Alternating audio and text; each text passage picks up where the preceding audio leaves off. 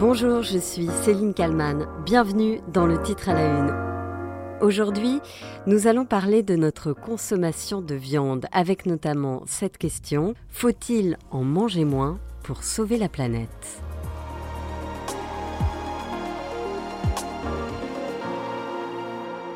La cuisine des mousquetaires.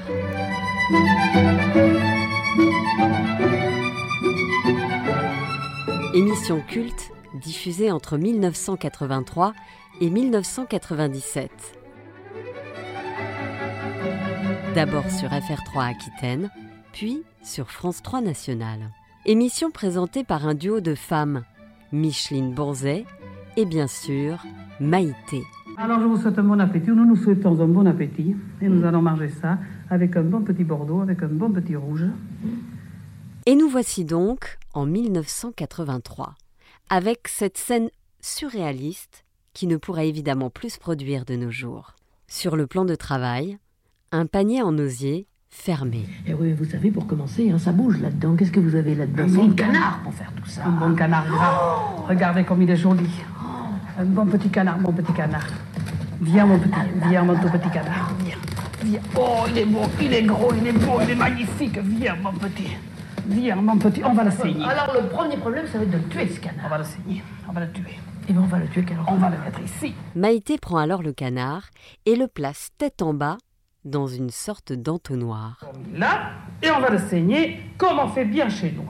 Nous ne verrons pas la suite de l'opération, mais on peut facilement l'imaginer.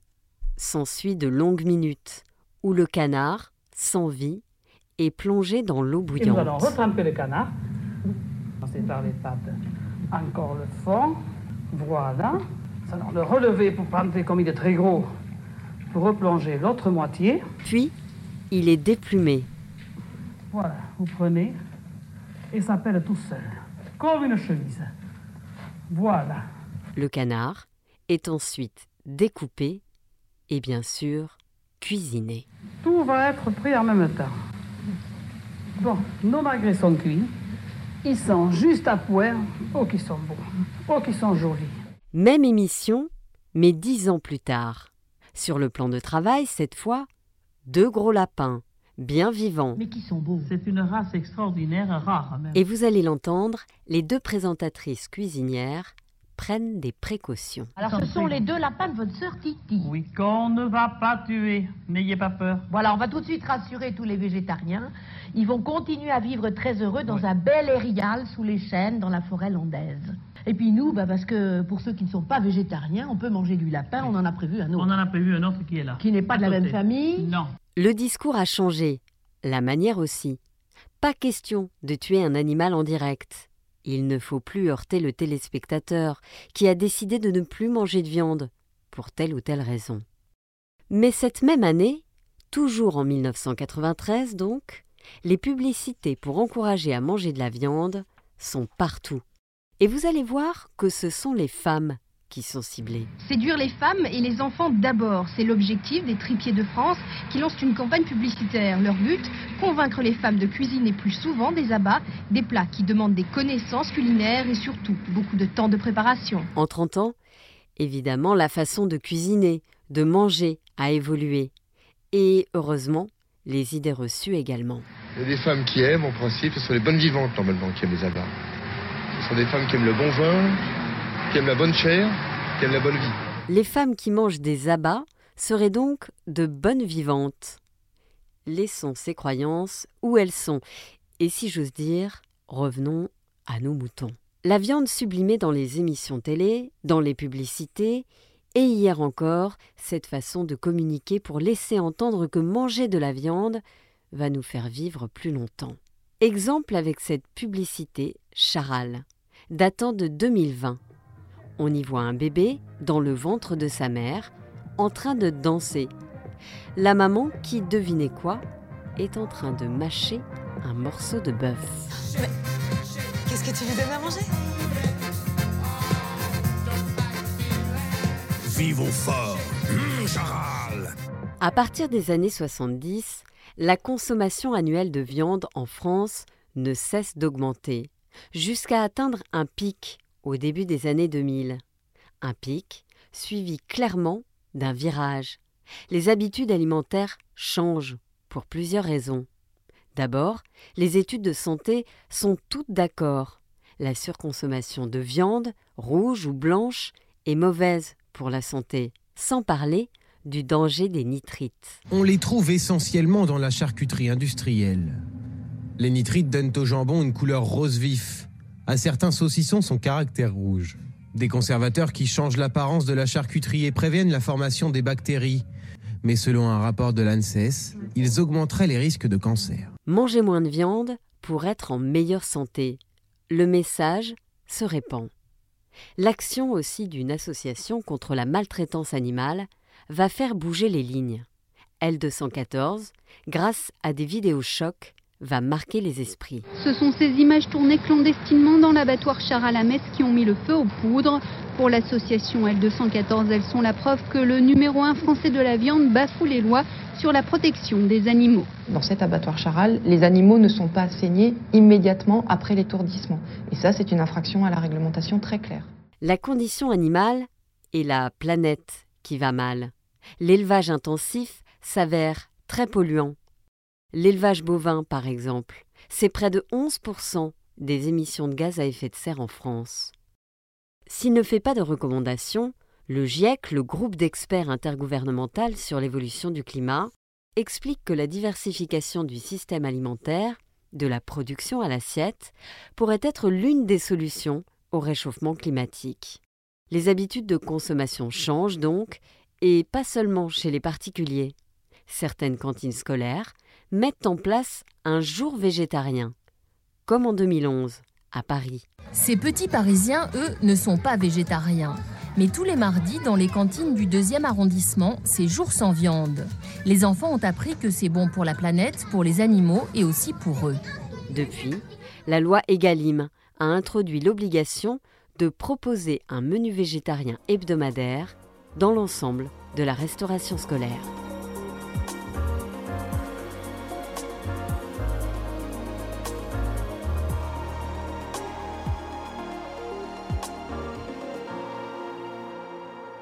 Bonjour Nora Boisouni. Bonjour. Vous êtes journaliste, autrice de deux livres sur euh, ce que dit de nous notre rapport à l'alimentation. Il y a d'abord euh, Féminisme, mais aussi Stexisme. Euh, c'est chez Nourriture Fu. Alors avant de revenir aux questions de genre, j'ai déjà une question générale. Dans l'histoire, est-ce que vous diriez que jamais la consommation de viande a été à ce point remise en question, notamment ces dernières années? C'est vrai que le fait que les régimes végétariens, véganes, en tout cas dans les pays occidentaux, soient de plus en plus euh, visibles, médiatisés et encouragés aussi par les recommandations euh, nutritionnelles officielles, hein. il faudrait manger moins de viande pour la santé, pour l'environnement, manger plus de céréales, plus de légumineuses, etc. En tout cas, consommer plus de protéines végétales. Évidemment, ça remet en question dans certains pays comme la France où euh, ce qu'on peut appeler euh, le dogme carniste est quand même très très présent avec euh, notre gastronomie hein, de plats en sauce très viandard, notre terroir. évidemment, ça remet en question nos habitudes, nos comportements alimentaires, nos goûts et peut-être qu'on se pose plus la question de pourquoi je mange comme je mange. Il y a encore une génération, vous le disiez, pour laquelle il paraissait sain et logique de manger de la viande tous les jours, à tous les repas, midi et soir. C'est plus le cas aujourd'hui? Et dans les cantines scolaires y a plusieurs choses dans votre question, c'est-à-dire que la viande a toujours été un marqueur social. Euh, manger de la viande à tous les repas, à une époque, c'était synonyme de réussite sociale parce que la viande c'était cher. On mangeait de la viande à tous les repas. Euh, aujourd'hui, le marqueur social, ce serait plutôt soit de manger de la viande de très bonne qualité euh, dans des quantités beaucoup plus raisonnables, on va dire, donc beaucoup moins de viande, et manger beaucoup de fruits et légumes. Aujourd'hui, le nerf de la guerre, c'est l'accès aux fruits et légumes frais. On le sait, dans les familles euh, qui sont les plus précaires, on ne mange pas beaucoup de fruits et légumes frais. En revanche, on mange beaucoup de viande, de la viande transformée notamment. Et dans les cantines, les lundis végétariens qui ont été euh, approuvés par le gouvernement, hein, c'était quand même pas une initiative de mairie ou de région, et eh bien c'était justement aussi pour baisser la viande, mais pour augmenter les légumineuses, les céréales, les protéines végétales et les fruits et légumes dont euh, beaucoup de familles euh, manquent et n'ont pas, n'ont pas accès parce que non seulement c'est cher, c'est vrai, mais en plus c'est pas forcément évident à cuisiner. Justement, vous disiez le marketing, le slogan 5 fruits et légumes par jour, ça on l'entend à longueur de journée, mais longtemps on a entendu charal, vivons fort, avec des slogans finalement de virilité, j'ai envie de dire concernant la viande. Manger de la viande, c'est un truc d'homme, vous diriez? Encore une fois, il y a deux éléments, c'est-à-dire que la viande, c'est avant d'être un truc d'homme, ce serait l'alpha et l'oméga de la nourriture, c'est-à-dire que sans viande, en fait, on ne vivrait pas. Il y a ce qu'on appelle le, mythe entre guillemets de la protéine, c'est-à-dire qu'au fin 19e, euh, début 20e siècle et pendant tout le 20e siècle, on a considéré la viande vraiment comme l'aliment phare de notre alimentation, sans lequel on ne vivrait pas correctement et euh, on ne serait pas capable en fait. Euh, il y a même des médecins qui préconisaient de manger de la viande pour guérir entre guillemets, en tout cas je le dis avec des guillemets aujourd'hui, mais eux le disaient comme ça pour guérir le bégaiement. Ce qui nous semble complètement absurde aujourd'hui, évidemment. Ça guérit pas le, bégaiement, mais c'était un mythe, c'était la viande. On doit manger de la viande pour être fort. Ça a servi aussi de propagande à des, empires euh, colonisateurs, comme l'Empire britannique, hein, qui justifiait la colonisation des pays d'Asie, justement parce qu'il y avait d'un côté ceux qui mangent de riz et de l'autre ceux qui mangent de la viande. Donc il y aurait eu les forts versus les faibles. Et aujourd'hui, effectivement, la viande revêt un symbole de puissance virile, mais ça, ça fait longtemps aussi. Ça fait quand même des siècles que la viande est considérée comme un aliment, justement, comme vous le disiez, qui représente la force, la puissance. Et puisque dans une société binaire où il y aurait les femmes d'un côté, les hommes de l'autre, et aux deux genres, aux deux sexes, on attribue des caractéristiques qui sont différentes, qui différencient les genres. Donc d'un côté, on aurait les hommes forts, les femmes douces ou faibles. D'un côté, les hommes rationnels, de l'autre, les femmes sensibles. Et eh bien la viande est une caractéristique qui serait euh, plus masculine que les légumes, par exemple. Mais c'est encore le cas aujourd'hui. Hein. Par exemple, pour les femmes enceintes, quand elles manquent de fer, euh, parfois les médecins leur disent bon, bah, mangez du steak bien rouge euh, ou mangez du boudin noir. Oui, il y a l'idée qu'on ne peut pas trouver autrement que dans la viande certains euh, macronutriments ou le fer ou, euh, ou les protéines par exemple, ce qui évidemment est complètement faux. Sinon, euh, les femmes qui sont véganes ou végétariennes auraient du mal à mener une grossesse à terme. Il y a des sportifs de haut niveau qui sont véganes, donc la viande n'est pas du tout indispensable à être en bonne santé et vivre correctement et développer son cerveau et ses capacités physiques. Mais il y a encore ce mythe tenace, cette pensée magique finalement tenace. Et vous le disiez très justement, les, les marketeurs euh, les publicitaires, l'agroalimentaire en son ensemble joue beaucoup sur ces leviers euh, de pensée magique avec euh, effectivement des slogans comme Vivons fort et la signature sonore que tout le monde connaît en France de Charal, qui est hum, hum, Charal, donc une espèce de voix d'homme un peu viril qui vous dit manger de la viande, ça fait de vous un, un vrai homme. Et finalement, lorsque Sandrine Rousseau lance ce débat autour du barbecue, euh, vous trouvez que c'est un vrai débat? Alors c'est un débat parce que certains y voient un débat. C'est important de, le dire, de rappeler que le contexte de la phrase de Sandrine Rousseau, on lui posait la question à savoir comment on fait pour inciter les gens les gens, hein, c'était même pas les hommes, à manger moins de viande. Et elle répond, il faudrait déjà que le barbecue soit moins symbole de virilité. Donc elle n'a même pas prononcé le mot homme. Ce qu'elle dit est vrai, le barbecue est un symbole de virilité. Le dire n'est pas dire tous les hommes font le barbecue, tous les hommes aiment le barbecue, tous les hommes qui mangent de la viande euh, sont des gros machos. C'est absolument pas ce qu'elle a dit déjà. Mais euh, on, est, nombreux et nombreux de travailler sur le sujet depuis très longtemps. La viande est l'aliment le plus chargé symboliquement et il est chargé de cette force virile, de cette force masculine. Euh, la raison pour laquelle il y a eu euh, un tollé et des insultes et des menaces, c'est que l'alimentation, c'est constitutif de notre identité, comme plein d'autres facteurs. Mais le fait de devoir remettre en question nos habitudes alimentaires, nos préférences, nos goûts, ça reviendrait en quelque sorte à renoncer à une partie de notre identité ou au tout de notre identité. Donc visiblement, quand on parle de viande et de virilité, il y a beaucoup d'hommes qui ont l'impression que réduire leur consommation de viande, euh,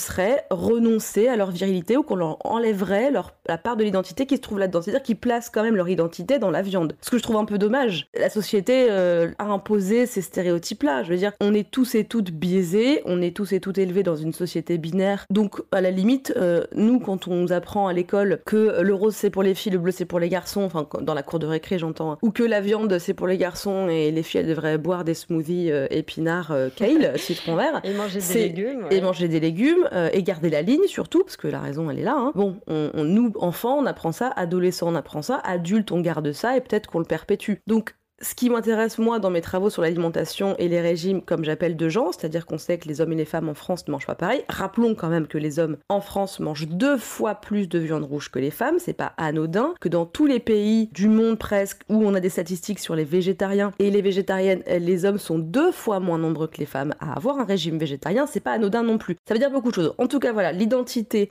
on la construit aussi avec la nourriture et ça ne m'étonne pas du tout, travaillant sur ces sujets-là, ait une, une violence qui était assez inouïe et qui disaient non, non, non, euh, le barbecue, n'importe quoi, bou, bou, bou, on est encore en train de dire aux hommes qu'ils font n'importe quoi. C'est pas du tout ce qui est dit. Mais effectivement, c'est un problème de santé publique de manger trop de viande. On le sait. Maintenant, comment on fait pour réduire cette consommation? Alors justement, comment on peut faire aujourd'hui manger moins de viande. Alors pour manger moins de viande, Sandrine Rousseau a raison, il faudrait réussir à décorréler la viande de cette image qu'elle peut avoir d'alpha et d'oméga de l'alimentation, donc d'indispensable, cette image qu'elle peut avoir aussi de force physique, on peut trouver des protéines dans plein d'autres aliments, dans les lentilles, dans les pois chiches, on peut trouver dans de la, dans la luzerne, on peut trouver des protéines un peu partout dans le quinoa, et puis surtout dans les œufs. je veux dire, là on parle de, de véganisme, hein, si je parle que de légumes et de céréales, mais dans les œufs, dans les produits laitiers, il y a des protéines, donc il n'y a pas besoin de manger une entrecôte par exemple. Les leviers qui sont euh, à trouver pour réduire la consommation de viande, ils sont d'abord dans euh, ces leviers symboliques, et puis dans l'accès à tous et toutes à des fruits frais, des légumes frais, euh, des céréales. Il y a, euh, une, promotion à faire, mais si la promotion elle n'est pas suivie d'un accès facile en termes de budget pour tous les ménages à ces produits-là, ça va pas se transformer. Il n'y a pas que ça, il y a aussi les compétences culinaires. Moi, je déteste entendre cette phrase qui dit ça coûte pas cher de bien manger. Alors déjà, bien manger, c'est quoi? Bon, en fait, c'est un coût, c'est-à-dire qu'il n'y a pas que le coût du caddie au supermarché ou au primeur, il y a le temps passé euh, dans la cuisine. C'est sûr que c'est plus facile et moins euh, chronophage de mettre un steak et une boîte de haricots dans une poêle. Moi, je blâme pas du tout les gens qui font ça. Enfin, je vois pas pourquoi on, jugerait les gens qui le font. C'est beaucoup plus facile et moins chronophage que de préparer, je, sais pas, des, galettes de légumes maison, évidemment. Et c'est aussi que parfois on sait même pas le faire. Et beaucoup, je veux dire, on, ne naît pas avec un livre de recettes végétarienne en tête. Donc il y a aussi une éducation pour moi alimentaire qui est indispensable à l'école, au même titre que l'éducation en français, en maths, en histoire géo. Ça se fait d'ailleurs dans certains pays Hein, en Allemagne, en Suisse. Mais alors en France, pas du tout. Hein. Alors il y a quelques petits cours de cuisine comme ça euh, de temps en temps, histoire de rigoler et de mettre la main dans la farine, euh, mais ça s'arrête là. Hein. Ce qui est dommage, puisque la France se targue d'être un pays de gastronomie, d'avoir inventé la gastronomie, et la France a un terroir magnifique, merveilleux, des producteurs, des productrices, agriculteurs, agricultrices qui font un travail euh, formidable, qui essaient de résister contre bah, l'élevage intensif par exemple, et ce serait bien de pouvoir mettre en valeur non seulement ces produits-là au niveau régional, apprendre aux enfants ce qui se trouve dans la région au niveau local, leur faire découvrir des dizaines de, légumes différents, qu'il n'y a pas qu'une seule betterave et que la betterave c'est pas seulement poché à la cantine qui a un aspect pas très ragoûtant. En France, on a la chance d'avoir un pays avec une variété d'aliments qui est euh, formidable, c'est une vraie richesse. Et apprendre aux enfants à les cuisiner aussi, pour que ces enfants puissent apprendre à leurs parents, qui peut-être n'ont pas de curiosité ou pas de compétences culinaires, leur montrer qu'on peut faire des choses assez facilement et puis le faire en famille et avoir une transmission dans les deux sens. C'est important, je pense. Les parents transmettent aux enfants certaines choses, mais les enfants peuvent transmettre aussi aux parents, leur apprendre aussi ça. Il y a une association formidable euh, qui s'appelle l'école comestible et qui fait ce travail-là dans les écoles. Euh, il y a des antennes à Paris, en Ile-de-France, à Marseille, bientôt ailleurs, et je, je pense que les, les chefs d'établissement euh, devraient se renseigner là-dessus et peut-être se dire que c'est une bonne idée. Merci beaucoup, Nora Boisouni, d'avoir répondu à mes questions pour le titre à la une. Merci beaucoup. Merci à l'équipe de podcast de bfmtv.com et merci à vous d'avoir écouté ce nouvel épisode du titre à la une. Vous pouvez réécouter tous les autres épisodes, les partager et bien sûr les noter et donner euh, votre avis en commentaire sur les plateformes de podcast. Je vous donne rendez-vous très vite pour un nouveau titre à la une.